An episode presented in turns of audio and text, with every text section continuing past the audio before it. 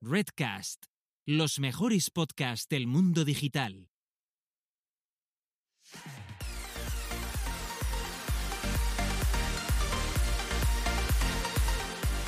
Bienvenidas, bienvenidos y bienvenidas al podcast Búscate la vida y a lo que es nada más y nada menos que nuestro 39 episodio, donde dos personas autodenominadas señoras que y Antonias les gusta hablar sobre marketing digital, pero que hoy van a hablar también cosas de programación, criptos, etcétera. Y por un lado tenemos a Carlota, Carlota que tiene una agencia, eh, bueno, nacionalmente conocida de momento, eh, que tiene su propio nombre, casualmente, que es eh, Sí. Carlota Galván, la agencia. Sí. 360, la agencia 360 que te aporta eh, soluciones de marketing tanto online como offline, que no todo el mundo tiene esa experiencia previa a todo lo digital, la publicidad esa antigua que los, eh, que los de nuestra generación ya no sabemos ni cómo funciona. Claro, que los mormones practicaban allá por el siglo XIX. Bueno, Eso lo ver, sabes tú porque yo no lo sé.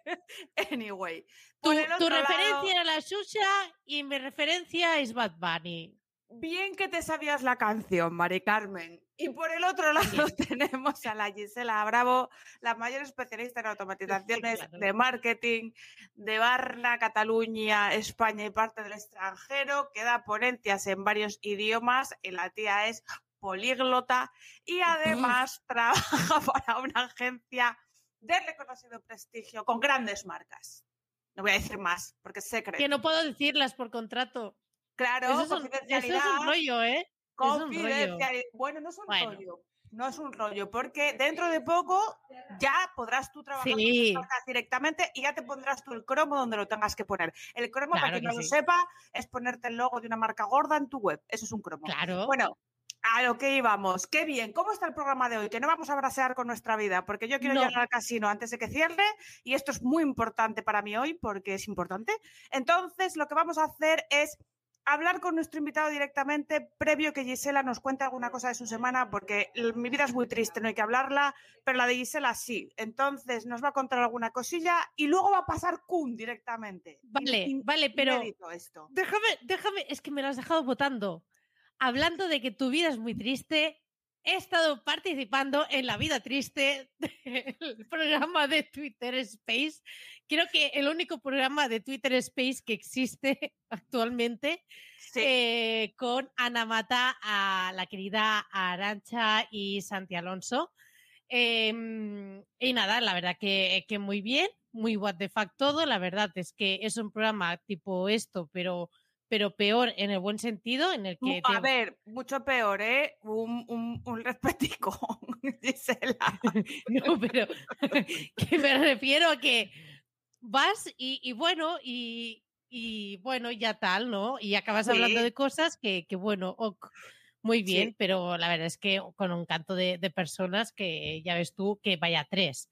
Así que nada, cada jueves a las 7 de, de la tarde te conectas, los escuchas en Twitter y, y ale, y a la persona que, que han invitado. Y, mm, y ahí también quería destacar el directo que ha asistido hoy, gracias a un raideo de que la ha hecho el... Es que yo veo mucho Twitch, porque yo para trabajar me gusta sentirme acompañada. Y Rubén Alonso, de hecho, es uno de los que me acompaña cada mañana, ahí a las 12 aprox, aunque algún día se ha conectado a las 11. Y me gusta pues que me, acompañe, me explique cómo está haciendo su, su blog, que no sé qué, cómo pilla referidos de Integromat yo siendo partner oficial a otra gente, cuando yo le, pedí, le he pillado su afiliado de un hosting, bueno, cositas, ¿vale?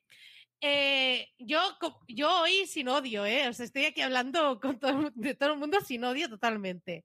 Entonces, eh, ha hecho un, un raideo y se lo ha hecho a María Fornieles. Y, la verdad, tía, que, bueno, nos hemos puesto a hablar, ella hablando en cámara y, y yo en el chat, y que nos lo hemos pasado súper súper bien. Es súper interesante la tía que te explicaba cómo está haciendo un sistema de eh, contenidos eh, que lo va a hacer durante el verano para el resto del año, etcétera. Bueno, que os lo recomiendo también. Que la podéis seguir en Twitter, lo dejaré en notas del programa y ale. Y ya está. Me parece muy interesante esa recomendación. Habrá que, que echarle un, un ojo, ¿no? Bien. Eh, vigila a tus amiguitas, que veo el chat que...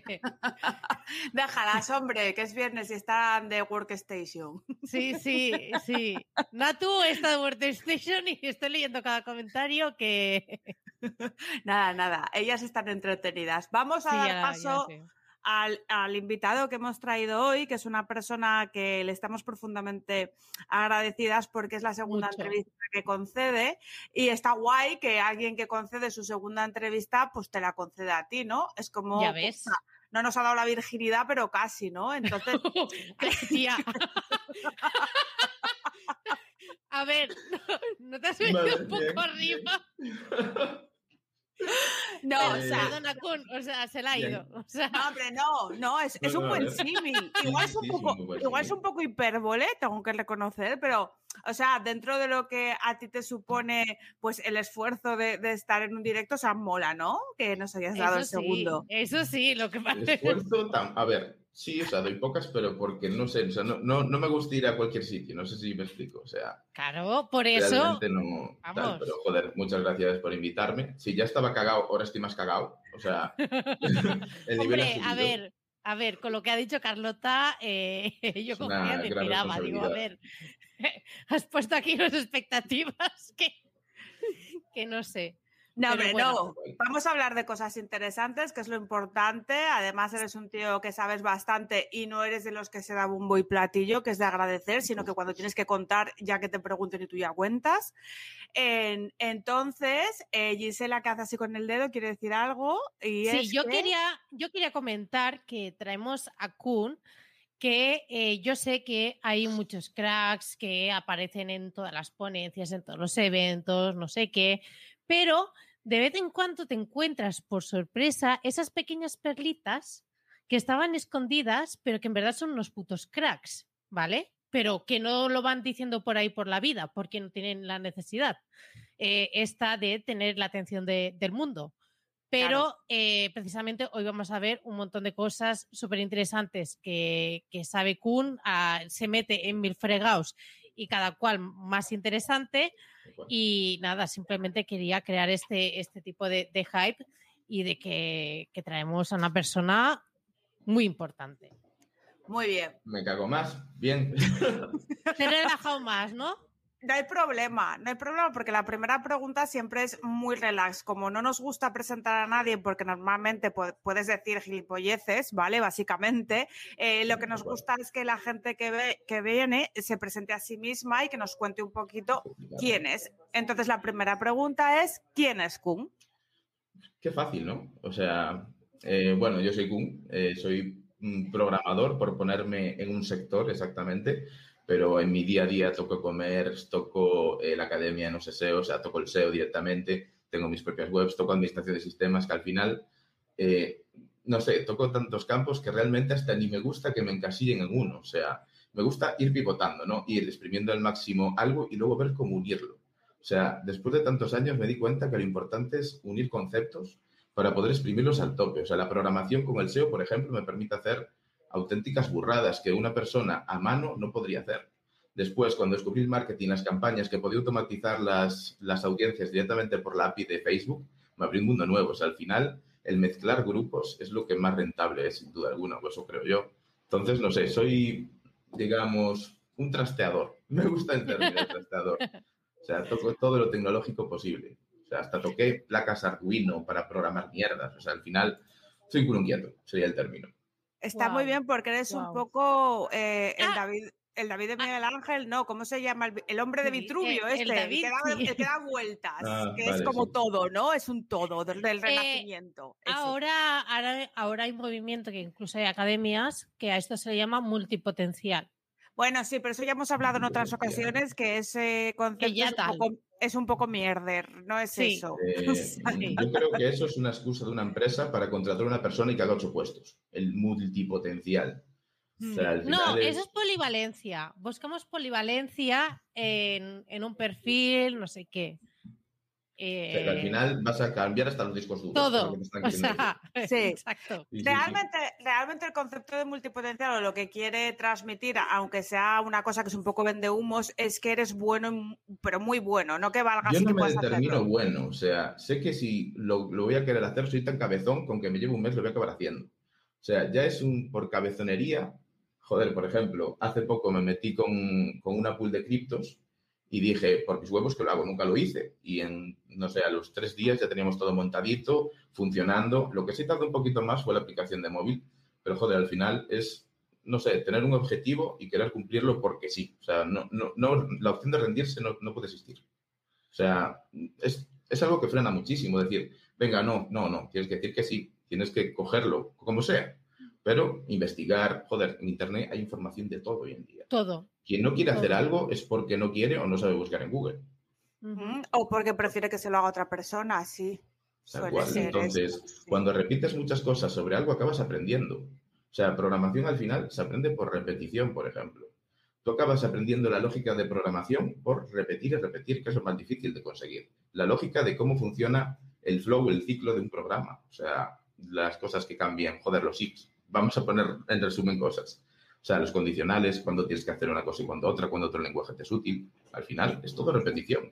Pero programación, marketing, todo. Luego sí, tienes que tener una parte creativa, pero la creatividad se basa de, de nutrirte, nutrirte de 50.000 cosas y dices, venga, si junto esto con esto, vale, nadie lo hizo, puedo hacerlo, vale, venga, vamos a probarlo. Y al final probarlo, tal cual. Ujú. No sé, Pues lo has sí, dado ya en yo- ¿eh? O sea, me, No, no, me pero siento como con en mi carro, de verdad. O sea, Sí. me siento como, mm, ¿y yo qué puedo aportar a esto? Nada. Pero o es que el tema de programación, yo creo que, pa- que para ser bueno o te lo planteas como tú lo estás contando o no, o no puedes. Lo que pasa que sí que es cierto que lo comentas como repetir y yo creo que no todo el mundo val- vale para programar. No pu- to- o sea, yo me pongo a repetir No. cosas y no voy a programar al final, ¿sabes? O sea, Yo eh, enseñé a mucha gente a programar y lo que sí me di cuenta es que para poder hacerlo tiene que tener una base lógica total. O sea, si una persona no tiene lógica no puede programar, pero es que es así, o sea, es un hecho.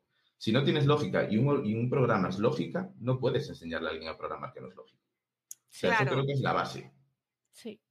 Claro, la Yo, y no, y no es por tirarme problema, flores. Gisela, ¿sabes? No. Yo no es por tirarme flores, pero a base de hacer mil automatizaciones, integraciones y no sé qué, flujos, eh, etcétera, yo creo que no me, se daría, no me se daría tan mal, porque la lógica la tengo que trabajar cada día de, em, Eh, A nivel de flujos. haces, claro, cuando haces un ciclo estás aplicando la lógica. claro, Estás viendo las variables que son las variables, los condicionantes, si pasa Correcto. esto, qué Al tal, final la que no sé programación qué. es eso. Es- son variantes, son eh, entradas, que son variables, por decirlo de alguna forma, una lógica de la programación, que son los condicionales, los cálculos que haya que hacer de por medio, eh, las, los entes que modifican lo que estás haciendo, por así decirlo, por llamar de alguna forma, para no entrar en el lenguaje de objetos, de clases, no, no quiero ir ahí abajo. Y al final es entender lo que tienes arriba, el camino hasta lo que quieres llegar. Tienes que tener claro las dos partes. Y una vez lo del medio lo hace tu cerebro en automático, ya eres lógico. Así de fácil. Cuando no tienes que pensar lo que tienes que hacer en el medio. O sea, sí lo tienes que pensar, pero no vas a estar cinco semanas así viendo. No, lo vas a sacar en una tarde, en dos, en tres, te estrellarás, por así decirlo de alguna forma. Obviamente encontrarás 50.000 errores, pero luego cuando vuelvas a encontrarte ese error, ya sabes cómo solucionarlo. Y esto lo veo mucho en el día a día por Telegram, que sacan, o sea, estoy en 50.000 grupos y, a ver, participo en 4 o 5 como mucho. Y cuando sale un error digo, hostia, esto me pasa a mí, lo arreglas y cambia el HT Access o reinicia el servidor Apache o tienes el disco duro lleno, tonterías de ese estilo, pero que al final una persona que no se enfrentó a ello va a tardar muchísimo más. Claro, Ya. Sí, sí, eso, eso estamos, estamos de acuerdo. Oye, Gisela, hazle la, la siguiente Sí, pregunta, eh, a ver yo, qué nos quería, contesta. yo quería saber eh, el tema de COBOL. COBOL, o sea, no puedes irte más atrás aún. COBOL Era un una pregunta, era una pregunta, coña. Yo estoy, pre- Si o sea, usas a día de hoy, tienes un problema. Sinceramente, tenemos aquí una escaleta. Yo de programación no tengo ni idea. Las preguntas más chorras van a ser escritas por mí Y esta, por supuesto, no es por mí, porque no tengo ni idea qué es COBOL O sea, yo te podría haber de insultado. los 80, 90, creo, 80, creo más que 90. Re- re- vamos, Eh, nací en sea, el 91. Re- Mm, realmente la, la pregunta bien formulada era que sabemos que le das a muchos programas de muchos lenguajes de programación que qué tal te llevabas con COBOL y una vez de que te hubieses leído COBOL la siguiente- creo que lo vi una vez en mi vida, que lo vi así por encima, y dije, ¿qué puta mierda es esto? Menos mal que ya no se usa. O sea, Y la siguiente- práctico.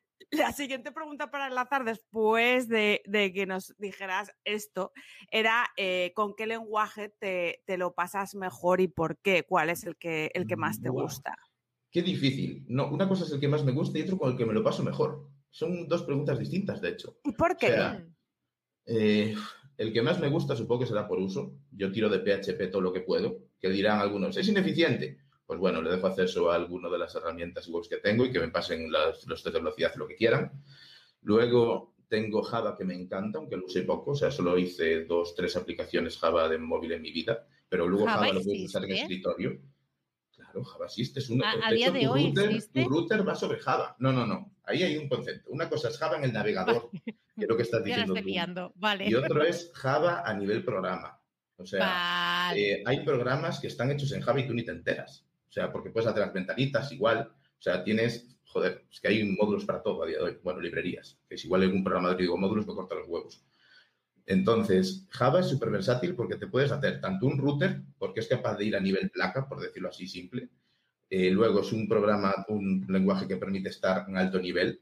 O sea, es que aquí ya nos metemos en niveles y es un percal. O sea, que puedes hacer para escritorio y luego puedes hacerlo hasta para móvil. Android es Java.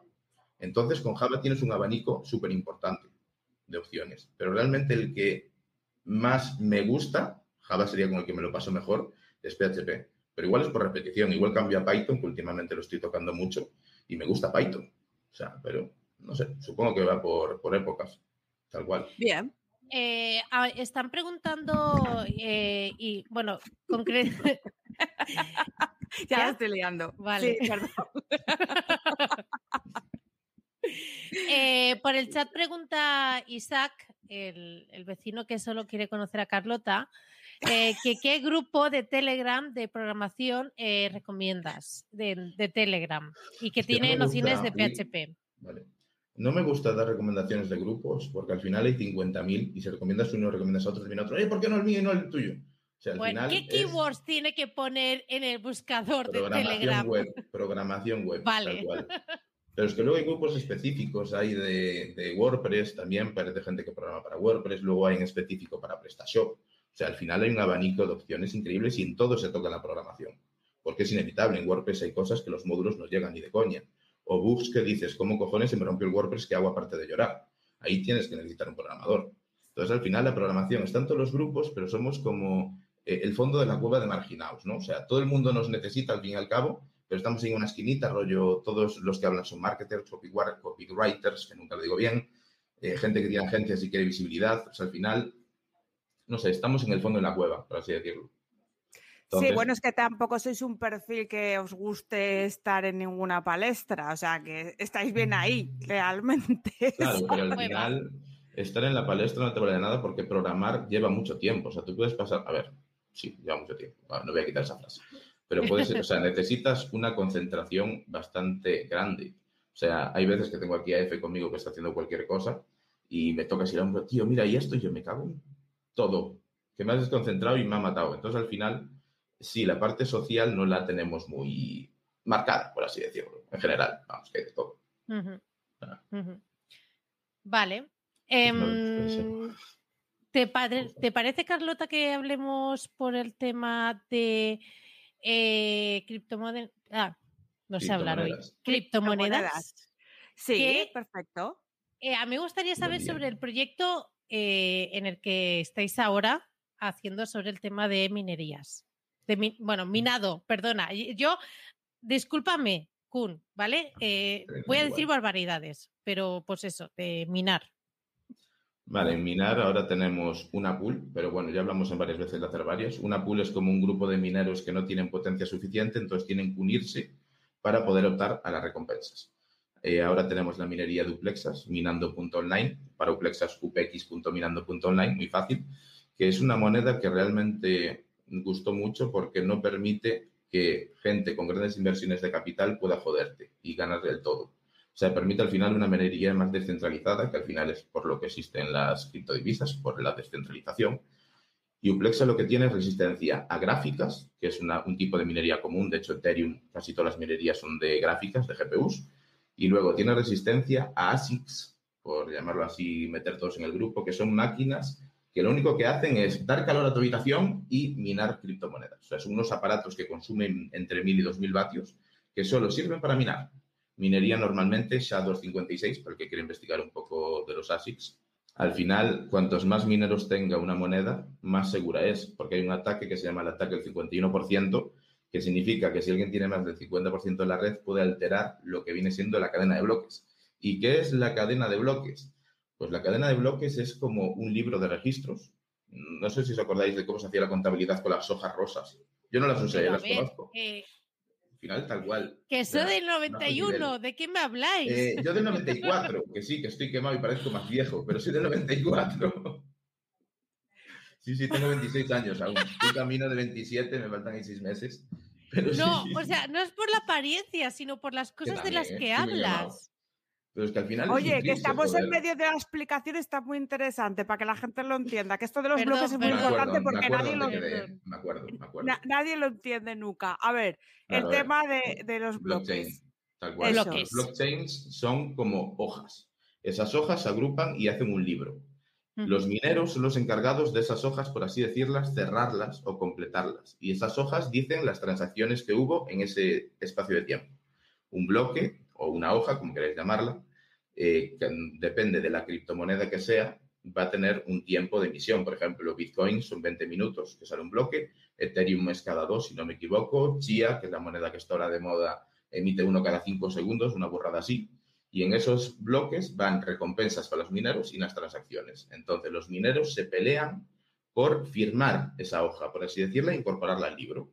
Entonces, cuando un grupo de mineros o un minero, ya sea una pool o minería individual, que es solo mini, que se llama, consiguen cerrar esa hoja y ponerle su firma, se llevan una recompensa fija y las comisiones que se generaron en esa hoja. Es decir, si Gisela le quiere mandar un euro a Carlota, yo como minero me quedaría, por ejemplo, cinco céntimos. Entonces, cuando cerrara vuestra transacción, esos cinco céntimos irían para mí y Carlota tendría el saldo ya disponible para gastar del que le mandó Gisela. O sea, yo creo que es la forma más simple de poder explicarlo. Está muy bien explicado. Se van emitiendo, o sea, hay, no hay límite de hojas, pero sí de bloques con recompensa. O sea, la emisión me refiero, o sea, la emisión está controlada, los bloques son infinitos. Claro, por ejemplo, Bitcoin está hecho para que solo haya 21 millones en todo el mundo.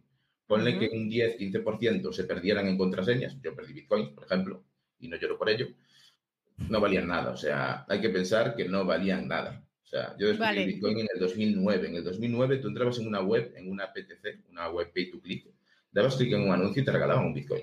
Era como estaba en el 2009, porque no valía nada. Era 0.000000001. Dices, ¿qué cojones voy a guardar yo esto? Eso ya se perdió, se formateó, se metieron los discos duros por el camino, eso ya está perdido. Entonces, de esos 21 millones hay que restar los que la gente pierde. Entonces, las unidades que quedan aún valen más. Por eso ahora está en 38 mil dólares, creo que está. Y eso que metió una hostia incriminal, eh, criminal en las últimas tres semanas estaba en 60 mil dólares, para cayó 38.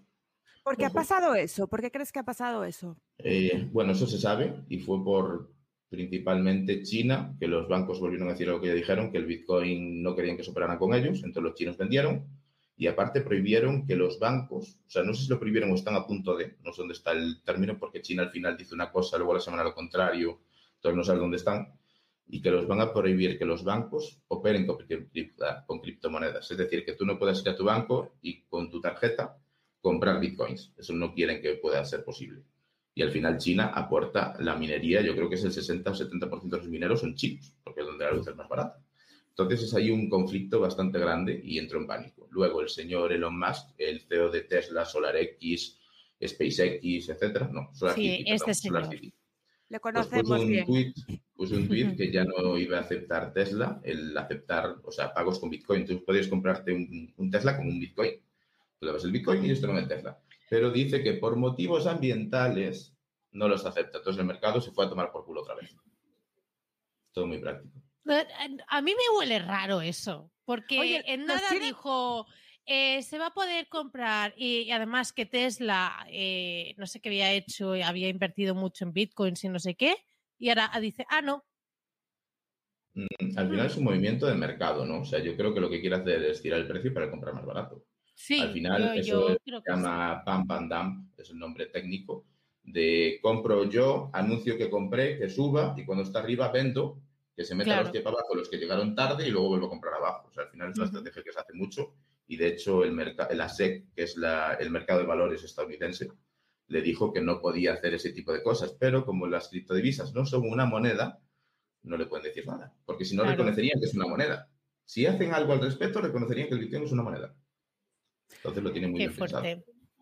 Es que al final esto es como el casino y como la bolsa. O sea, es lo mismo, más, Más o menos. muy más Sí. o menos, porque el casino, la casa siempre gana.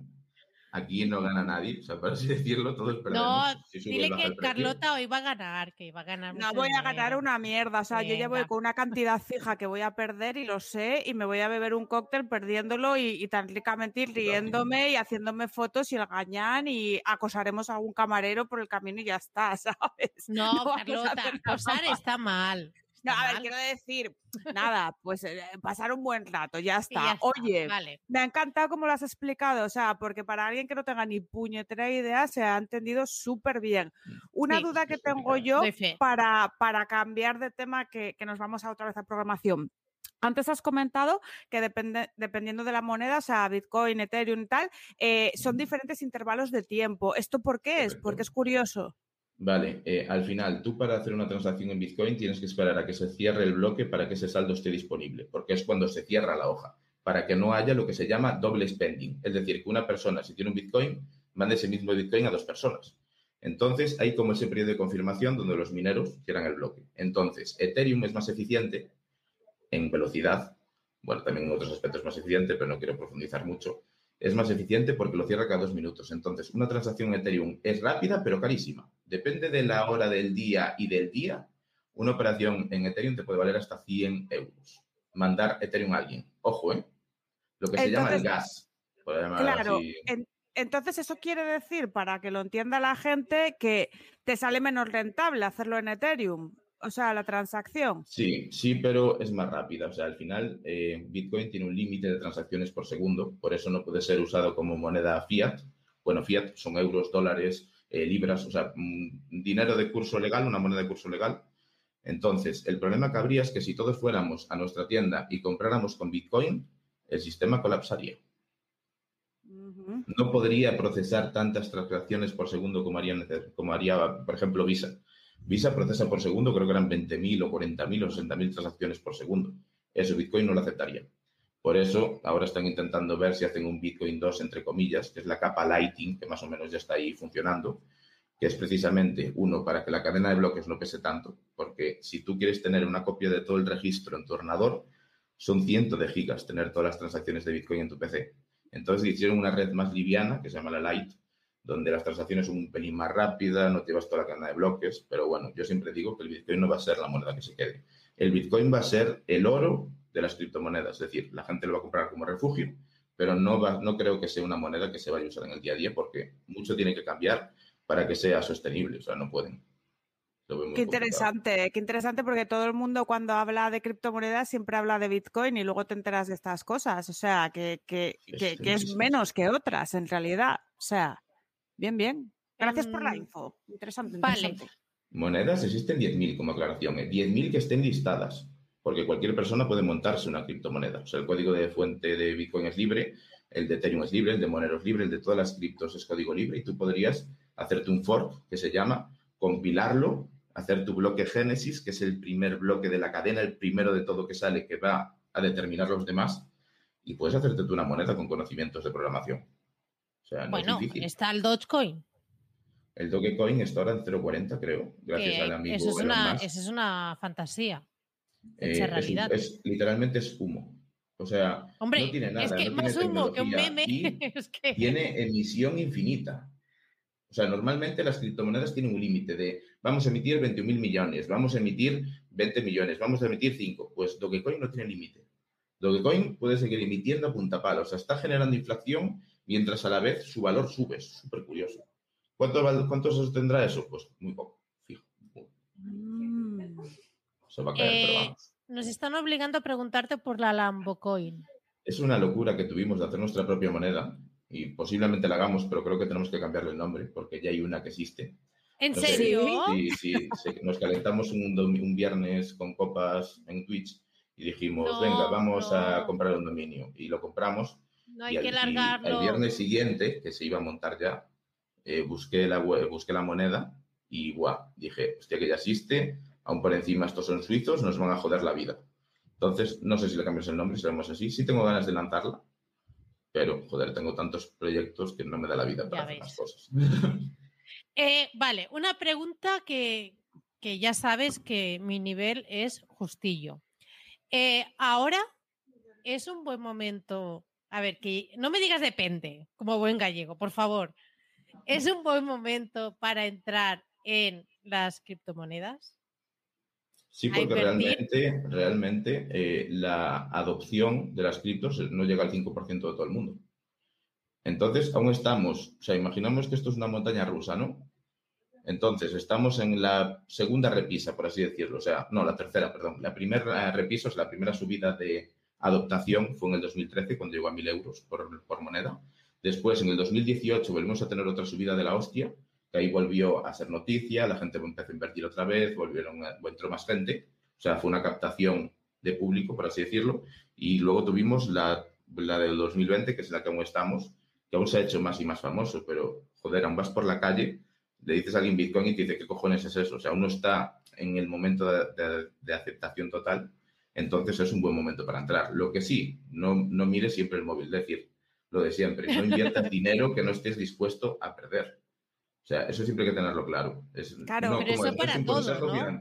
claro. Pero eso vas al ya para casino, la vida. O Vas sea, al pero la casino gente, igual, no sé. claro. Es vas al tampoco casino vayas es al mismo. casino con dinero que tienes para comer. Por favor. Exacto, por Nunca favor. se sabe. Hay mucho ingeniero por ahí suelto, entonces. Sí, claro, sí, la verdad que sí, ¿eh? que hay mucha gente incauta Sí. y muy ludópata. A la gente es que le gusta ser ludópata, esto es un problema siempre. Claro, Oye, entonces, cuidar. una cosa, y, que- y volviendo a la programación, eh, volviendo a tus orígenes, ¿cuándo Venga. empezaste, ¿cuándo empezaste tú a desarrollar y qué programaste?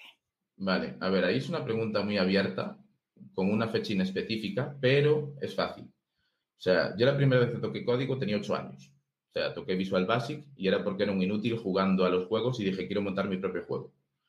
Entonces empecé con, a ver un código de fuente con licencia GPL, que licencia GPL es que es libre, o sea, no tienes que pagar, el código es libre, lo puede modificar quien quiera. Lo único que tienes que mantener es el copyright de que viene de ahí.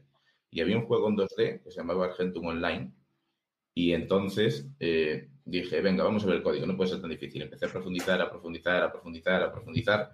Y más o menos lo primero que fabriqué yo de cero lo haría con 11, 12 años. De cero. Pero vamos era- a ver. ¿eh? Pero vamos a ver, con ocho años tú dijiste esto no puede ser tan difícil y yo comía Blandy Blue, ¿en serio? A ver, al final, al final es una cuestión de interés. O sea, ¿por qué no? O sea, ¿qué tiene de raro? ¿Por qué que, Que no, que no, sé, que- que la gente que- se empezara a abrir un fotolog es lo normal? No, no, no, escucha, que, para mí Es- es admiración. o sea, es Exacto, para mí también. Sí, o sea, ¿sabes? claro, pero a ver, es que siempre es una cuestión complicada esa, ¿no? Porque es, yo creo que, joder, es que no hay cómo explicar. Cada uno tenemos una rama, por así decirlo, ¿no? Que nos puede llamar más la, más la atención. Pues, no sé, yo digamos que empecé por los ordenadores porque dije, me gusta este tema. Y claro, ordenadores, juegos, y ya empiezas a escalar. Al final es una forma de escalar. Es como la gente que empieza por el SEO y acaba en el marketing. En el marketing. Pues yo empecé jugando y dije, quiero mi propio juego. De Sí, hecho, tuve comunidades pero- muy grandes por saber programar. Con 15 años tenía comunidades de World of Warcraft que tienes que tocar código sí o sí, de 3.000 personas. Pero porque, joder, al final ya venía de estar antes con eso y dije, vale, pues vamos a cambiar de juego a uno que tenga más audiencia. Y el código era lo mismo. Y tuve que aprender C Sharp, eh, C almohadilla, eh, porque el anterior juego usaba Visual Basic y ahí ya me metí otra vez en PHP porque necesitaba una web guapa y dije yo, vale, venga, vamos. Pues estuve hasta los 16, luego paré, a los 18 volví a abrir. De hecho, tengo por ahí la página de Facebook. Y joder, eso al final dije, esto puede ser un negocio porque la gente me paga. De hecho, Pues- viví de un- un- unos cuantos meses hasta que dije, me cansé, quiero otra cosa. Pero, joder, al final es escalar. Una vez entras en un segmento, por así decirlo, un sector, dices, venga, ¿hasta dónde puedo llegar? Y exprimirlo lo máximo posible. O sea, Pues- al final pues es la sí. forma. Realmente, realmente, claro, es que luego dices tú, ¿por qué esta peña pues está así con esta edad y yo hacía lo que hacía? Pues por estas cosas. Es que es que- yo es que, es que es claro, así. estoy visualizando a la Gisela de, de esas edades y digo, pero chica, por pinganillo nos están preguntando sobre también que te preguntemos sobre la red social que montaste y que además saliste en prensa. No me digas, bueno. Eso sí fue una locura. Eso no lo ha dicho. Pipe, ¿eh? Mm, no sé, ya lo digo yo abiertamente, es algo que nunca quise que saliera realmente, hasta que no sé por qué salió. Creo que salió por primero en unos SEO. Y ya dije, bueno, pues a tomar por culo. Y ahora lo cuento. En 2011 tenía yo 15 años, 14, 15, no sé, por ahí andaba 16, no sé, más o menos. Con un colega, no sé qué había cambiado en Twenty o no sé qué había pasado. Y dije, dijeron, vamos a hacer nuestra propia red social. Y nada, me cogí un código de fuente a tomar por culo de un social engine, creo que se llama, como sigue existiendo. Lo modifiqué entero para anulearlo y no tener que pagar la licencia porque era pobre. A ver, tenía 15 años. O sea, no, no pidáis que pague una licencia de 400 euros. Le hice una plantilla propia por encima. Le hice la versión responsive. En el 2011 era muy complicado el responsive. ¿eh? O sea, no, no es como hoy en día que tenemos el maravilloso Bootstrap que te hace las columnas como tú quieres. Y un poco con más 15, complicado. con 15 años me imagino que también era, era una cuestión, ¿no? También, digo yo, ¿o no? Claro. Mm, ¿A, a qué lo ibas a hacer responsive? ¿No? Joder, porque había móviles ya. O sea, por favor. No, entonces, ¿por qué no hacerlo A ver, responsive? déjame calcular. Claro, es que es, es que es muy pequeño este señor, Gisela, que- tía. A ver, son tres años solo, ¿eh? No es tanto, ¿eh? son tres años. Y No, no, no, o continúa, pero favor. es que tienes una sabiduría dentro que de verdad, que yo como- ni, es como ni Yoda, viviendo dos tío, veces. sí. No, tengo no, unas zapatillas de Yoda que conste y me encantan. está muy bien, porque eso es que te gusta Star Wars como a nosotros, por lo menos como a mí. A ti, sea que yo no tengo ni idea. Oye, sigue, por favor, ¿cómo se llamaba la red social y qué se hacía adentro? ¿Para qué era? Fermi, ¿para ligar o para Fermi. qué? No, no, no, no, no. O sea, una red social normal. Tenía su chat, tenía su muro, por así decirlo, tenía una zona de tienda que iba a funcionar por puntos, pero al final no la acabé porque la tuve que cerrar. O sea, duré una semana y en una semana tenía 900 usuarios. Porque, claro, ¿Pero qué había sido portada en la voz de Galicia, portada en el Faro de Vigo, entrevista en la voz de Galicia, entrevista en la TVG, como andan por YouTube, por ahí si buscáis. Y, y claro, o sea, luego ya se vino un poco encima porque me empezaron a llamar empresas de igual, te la queremos comprar, damos 2.000 euros. Y, mi- y mis padres, claro, mis padres, a ver, mi padre es mecánico y mi madre era costurera. O sea, era porque Claro, dejó, de, o sea, dejó de ser costurera y no pasó nada. Entonces dijeron, eh, bueno, ¿Qué droga vendes, mejor fisiño que fiseches, se dice así, o sea, hijo que hiciste, ¿no? Y yo, bueno, pues hice una web. Me dice, ah, pero ¿eso es legal? Yo, "Pues, creo que sí. creo que Tu sí. madre nada, tu madre Lo flipó un poquito, lo flipó un poquito. Lo primero, luego a ver, ¿qué ha pasado? Si es legal o tuve no. que cerrar. Al final tuve que cerrar porque era ilegal. O sea, yo estaba teniendo fotos de menores, datos de menores sin cumplir la maravillosa LOPD, que yo de aquella no sabía lo que era. O sea, ahora sí controlo hasta la RGPD. De hecho, me hice hasta el DPO, o sea, para ser el DPO de una empresa. Tengo el título. Y claro, a día de hoy sé lo que es la protección de datos, pero con 15 años no tenía ni puta idea que eso había que tenerlo por firmado, que no podía haber menores de 16. Al final dije, uy, que me empapelan, y la responsabilidad es para mis padres, y dije, pues a tomar por culo. Pensé O sea, que era, venderla, pero era ilegal entonces. Entonces, tu Claro. madre entonces sí lo dijo bien. sí, mi madre tenía razón como de costumbre. Tal cual. Oye, ¿qué, qué puto crack. ¿Y qué pasó? ¿Se- ¿Desapareció o cómo fue? Desapareció. De hecho, luego se convirtió en un dominio expirado de Viagra. Cuando yo lo libré. Buah, Sí, sí, sí. qué No pena. El ciclo de vida que puede tener un dominio, ¿eh?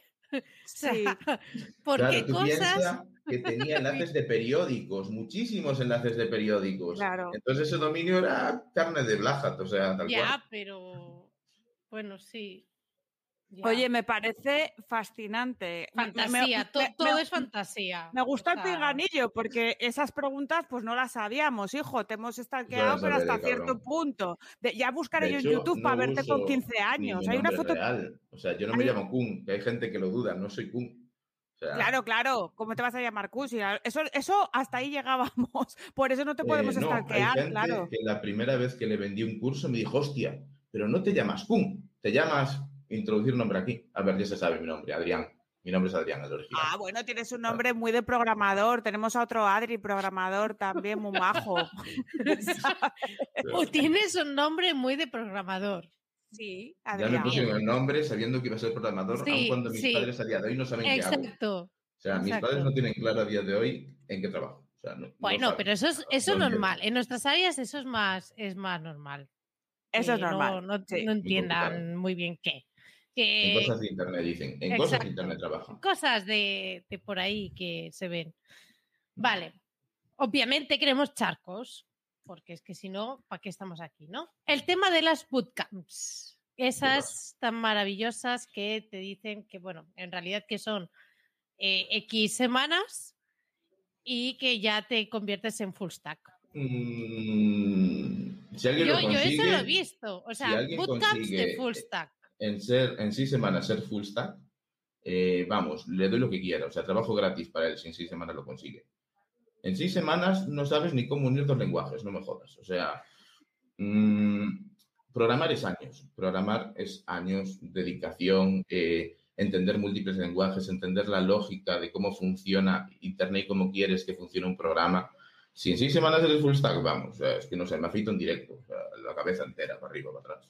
Entonces, porque esta pregunta, esta pregunta es de la audiencia, ¿vale? Es de, una persona, de hecho, que, es bastante joven, tiene tu edad y, está especializado en otras cosas, ¿vale? O sea, sabe HTML, CSS, maqueta, diseño y tal y cual, pero quería aprender eh, programación y se le estaba haciendo un poco los ojitos con este tipo de bootcamps. Por eso hace esta pregunta, si de verdad merece la pena invertir en, en eso o si no, ¿en qué tendría que invertir? ¿En Hay un máster? cursos en Udemy de programación buenísimos. O sea, que tiene un costo hasta asumible. Udemy creo que se llama, ¿no? Puede ser. Udemy, sí. sí. Pues hay, hay cursos de programación buenísimos. Al final, en un bootcamp, primero vas a estar desconcentrado, porque no creo que puedas alcanzar el nivel de programación en un bootcamp, o sea, para la concentración suficiente para poder desarrollar. Después, que una parte de aprender programación es chupar muchísimo código de otros. O sea, analizar código salvo, o sea, GitHub es la, Biblia, por así decirlo. Y GitHub y GitHub, nunca sé cómo se dice. Entonces, o sea, al aprender mucho código de otros, lo que te ayuda realmente a acabar de unir los hilos, por así decirlo. Entonces, que alguien te enseñe, sí está bien. Luego hay que ver esa persona cómo enseña, si ya ha enseñado antes o cómo, cómo lo hace realmente. O sea, no es no sé, o sea, hay profesores y profesores. Yo me considero un mal profesor, a pesar de ser profesor en SEO, que a la gente le gusta, irónicamente, no sé por qué. Enseño cosas súper random. Y no soy un buen comunicador. Yo ahí llego, o sea, me acabo explicando. Si me empiezas a tirar un poco y surgen dudas, sí, porque ahí te explico lo que quieras, porque ya me habré enfrentado en algún momento en la programación a ello. Pero realmente cuando tengo que exponer yo solo sin un punto es difícil. Entonces, depende de quién sea el orador de ese bootcamp, puede ser bueno o malo. Pero al final no merece la pena. Centraldereservas.com, la web de viajes más barata de España. Tus vacaciones al mejor precio. Miles de hoteles, apartamentos y casas con cancelación flexible y seguros para volver a viajar tranquilo. ¿A qué esperas? Entra en centraldereservas.com y reserva ya tus vacaciones baratísimas.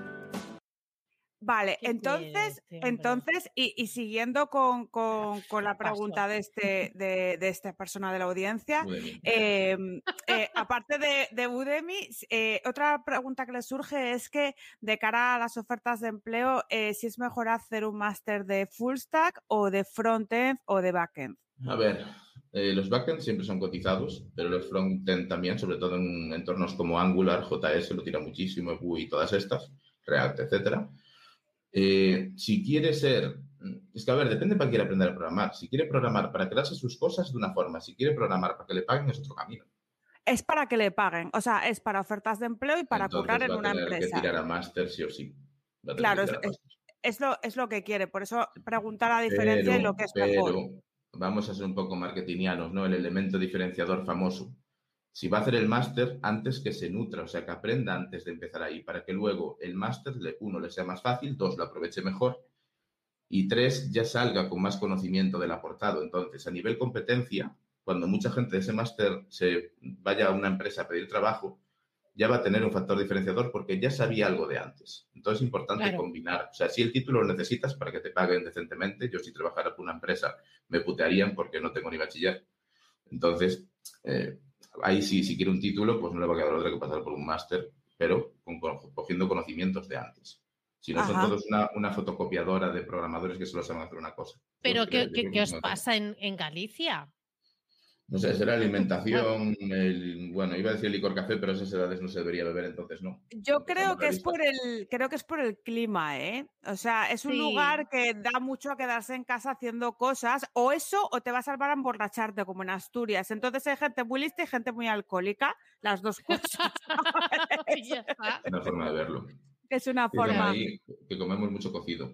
Pues igual sí. Eh, Cocido, a fabada, se come en Asturias. Allí coméis cocido. Hay cocido gallego, claro, allí sí. Vale, vale, vale. Y pulpo, Oye, Ay, mucho el pulpo. queso, el queso, qué rico que es el queso. De Arzúa, por ejemplo. Entonces, ¡Ah, de para- la Zúa! Yo, yo pasé por ahí caminando, que he hecho dos veces el camino, pero solo la parte gallega, la más bonita. Ah, la ¿No empezaste en Portugal? No, he hecho las dos el francés. La próxima quiero hacer la de la, la de que empieza en Portugal. Bueno, pues tendré que ir contigo para que no te aburras. Uy, Oye, no, no, no. no tranquila. Yo ahí con mi paz mental y la otra Antonia ahí. La otra barallando ahí detrás. Oye, para terminar con el tema de mi colega, porque es importante. Primero, que se aprenda movidas en Udemy o donde le apetezca, Exacto. ¿vale? Luego, que se busque un máster en una empresa de reconocido prestigio o X, la que sea, y que pague lo que tenga que pagar. Y Claro. eh, lo último que no, o sea, lo único que no me ha quedado claro es si tú cogerías antes full stack, frontend o backend. A ver, ser full stack y autodeterminarse a sí mismo full stack me parece un insulto. O sea, realmente, o sea, un full stack. Es como ver, el que dice soy influencer. Primero, claro, o menos. o sea, Ah. primero tiene, tiene que gustarte, o sea, no te metas en backend si no te gusta el backend, porque vas a pasar el resto de tu vida llorando en las esquinas. Si te gusta el frontend, porque te gusta más la parte visual, la parte más de tirar al usuario de interacción con el usuario, pues tira por ahí. O sea, que, que, que el salario y la oferta, perdón, y la demanda no determine lo que quiere hacer. Yo creo que eso es súper Claro. importante. Si no va a estar amargado toda su vida. Ya, ya, es, es- es- Sí. es muy, es muy bien visto esto, ¿eh? La gente es que cuando es más joven da mucho valor a la pasta, pero cuando se hace más vieja, como yo, valora mucho más otras cosas. y es así, es así. es que es lo que vas a ir haciendo el resto de, de tu vida, dependiendo de lo que Sí. tú vas escogiendo. Y los programadores no duramos mucho, ¿eh? O sea, a los 50 y pico, el 60 ya nos quedamos obsoletos. si Son no como los. DJ que ya nos llegan, llegan Claro, llega un momento que viene un niño, joder, yo conozco gente de 18 años que pasó su currículum por mis manos y digo yo, este chaval, ¿dónde cojones aprendió? Porque son auténticos genios. O sea, son auténticos genios que dices, chaval, vas a llegar muy lejos. Mira, que me lo claro, o digas sea, tú, yo ya. Coño, no soy Ah. tan bueno, o sea, soy, soy Sí, normal. sí, sí, Kun, sí. Normal. Pues oye, eh, yo espero que mi colega haya escuchado bien todo esto y si no, que se lo reproduzca y muchas gracias por las respuestas. Yo creo que Gisela puede seguir con, lo, con, con las suyas. Te tocan las tuyas, Mari. Ya puedes. Porque yo quería preguntar de cómo van esas herramientas de Spinner y todo eso que están desarrollando. Eh, creo que las va- la, ¿qué es? ¿Para que las tengáis en, en no sé SEO o van a estar en, en abierto? Eh, la verdad es que se hacen las herramientas sin pensar el uso comercial aún. O sea, me refiero, vamos al revés del mundo. Tú normalmente haces un plan de venta, un target, aquí se voy a soltar, aquí no. No, aquí vamos al revés. Creamos las cosas y luego vemos qué cojones hacemos con ellas. De hecho, Vale. Magic, que está ahí Álvaro dando por culo con Magic, es una plataforma que crea webs automáticas solo dándole a keyword, saca textos, te los monta, te mete el plugin y los sube a tu WordPress. Realmente, Magic nació en diciembre, pero ya llevo cuatro versiones distintas, donde cada vez lo voy haciendo más rápido, que saque más textos, y esta semana le metí multidioma ya. O sea, no, no tienen un fin comercial, porque realmente me gustaría separar en dos ramas. Por un Pero- lado, la que tienen los SEO, los alumnos, o sea, no me gusta vender cosas fuera, y luego, por otro lado, la parte de poder plantear a empresas. O sea, O sea, espera, espera, espera, espera. pues espera. O sea, yo eso quiero de- eso. Espera, que lo del Magic ese no se vende entonces. No Aún se no. vende.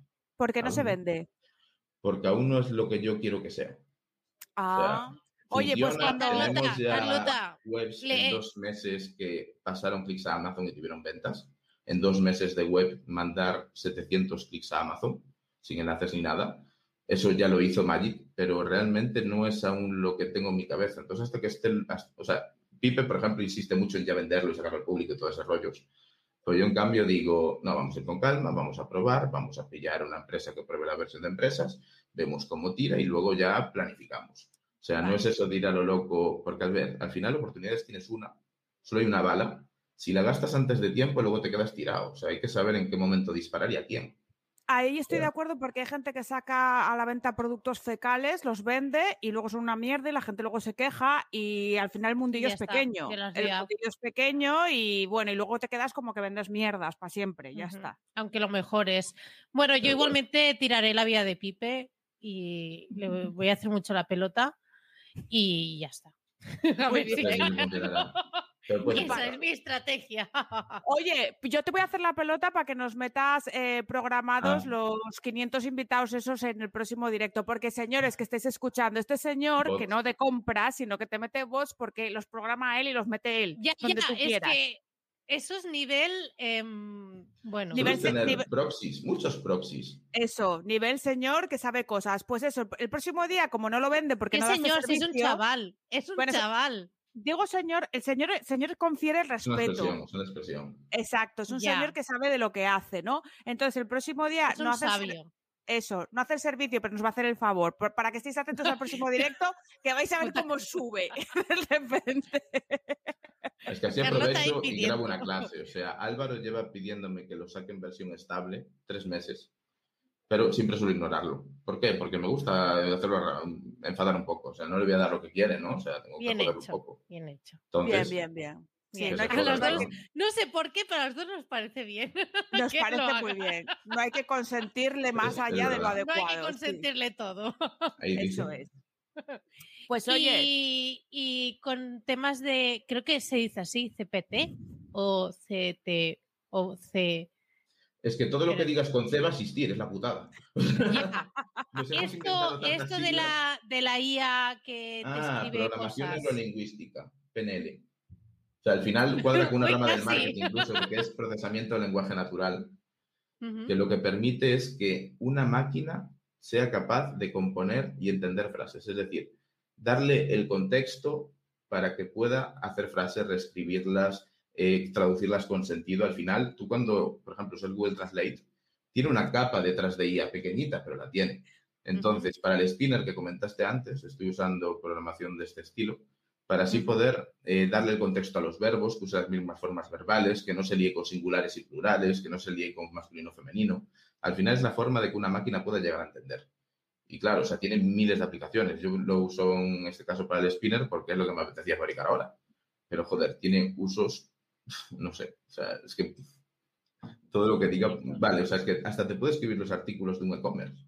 Tú le das un, un, bulk que se llama de datos, un dataset con las características técnicas de gramaje, color y todo esto, y él te puede hacer un texto fácilmente porque sabe cómo tiene que hacerse una frase. Para esto se usan modelos, que ya hay modelos preestablecidos, son muy básicos, pero hay modelos, incluso un modelo entrenado con toda la Wikipedia, que cogieron la IA y le dijeron, entrénate a partir de la Wikipedia y ahí estuvo con 50.000 gráficas o las que toque, porque las IAS usa procesamiento GPU para poder hacer esos cálculos enormes, y acaban aprendiendo a hacer un texto mínimamente viable. O sea, aún faltan años para que las IAS sean buenas, o faltan yo creo que 5 o 6 añitos para que las IAS tiren guay, y porque nos planteamos también un problema ético dentro del punto de que no os acordáis la IA de Twitter que acabó siendo nazi.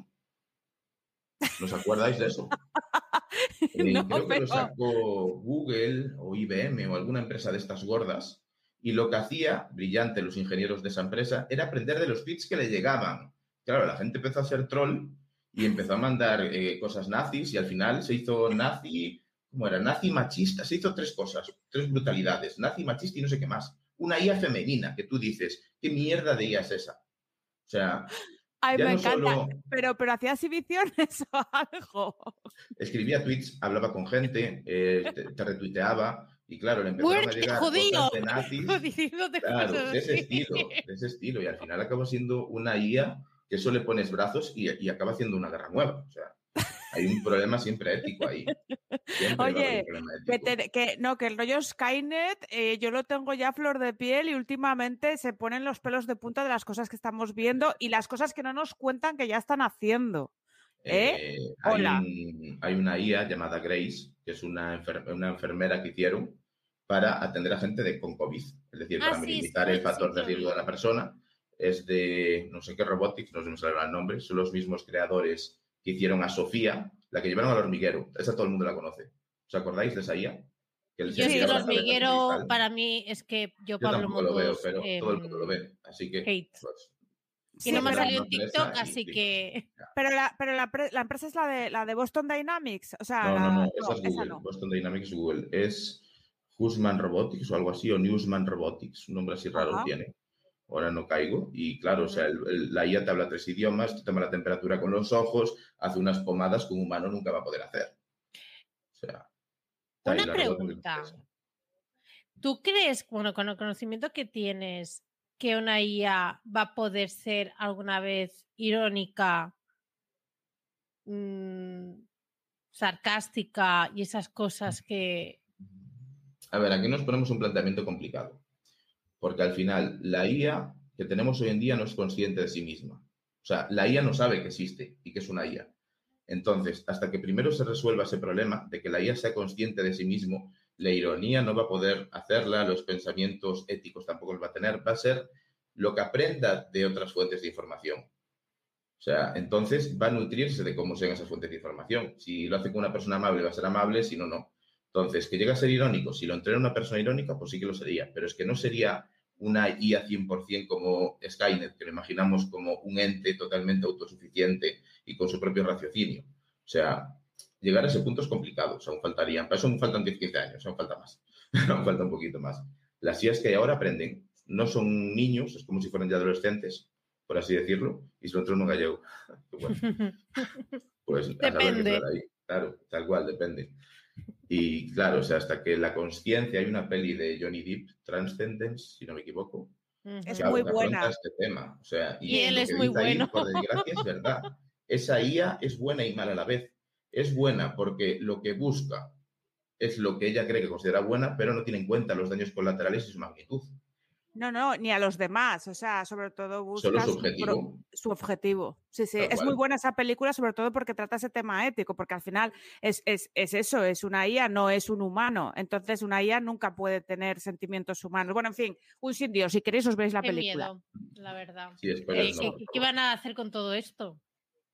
Sí, pues nada, pues cosas malas. Mejor no comentarlas que no somos nadie de nosotros. Oye, vamos a hacer la No, última. pero como aclaración tiene que haber IAs ya por ahí. Si las públicas son unas burradas, lo que hacen, tienen que Obvio. haber IAs buenísimas. Mira, o sea, pero yo- IAs que igual sí. hablan contigo por teléfono y no te enteras. Tiene Sí, que existir. me- sea, Sí, que mejor que no lo sepas para dormir bien por la noche, porque, porque da un poco de canguele, a mí por lo menos. Yo no sé cómo lo veis. Yo más Pero que nada bueno. porque no sé quién es la persona que establece las reglas éticas.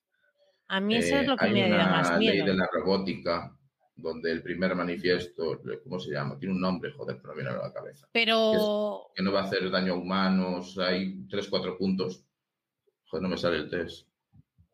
Eh, Eh, sí, que es que nunca le harás daño a otro humano, ni le pondrán peligro, ni bueno, vamos, que son, si veis Yo Robot, el, el manifiesto sale al principio. Son las, son las leyes Eh, de un no, científico de hace pila de años. La de Ex Machina, Ex, Ex Machina, Machina creo que se también, sí. llama, afronta muy bien ese dilema de la existencia de la propia IA, de las leyes que tiene que cumplir. Entonces, sí, pero en manos de quién, o sea, en manos de quién está esta potencialidad y en manos de quién está el respetar esas cosas. A mí eso es lo que me da, lo que me da yuyu. De Santa Teresa Pero de bueno. Jesús no es, porque lo primero que se va a hacer con... las leyes. Claro, Ya, lo primero pues, que se va a pues hacer por con- eso que, que- Que lo primero que se va a hacer con bichos de estos desarrollados no va a ser el bien, va a ser guerras, y eso lo sabemos todos. O sea que. con el fin claro. de, de que no haya muertes humanas, pérdidas humanas, dirán, pues mandamos a los robots. Ya, Sí. y luego tú cómo te defiendes de los robots si se le va de las manos. Al final, una IA es Exacto. una caja Ay, negra ay, y el ay, programador sabe lo que va a haber dentro de esa caja negra. Es una caja negra. Tú sabes la información que le das, pero a nivel interno no sabes cómo ella la, la procesa y la asimila. Es una caja negra. Ni el, ni el programador te puede decir qué cojones está pasando ahí dentro. Claro. Es complicado de entender, ¿eh?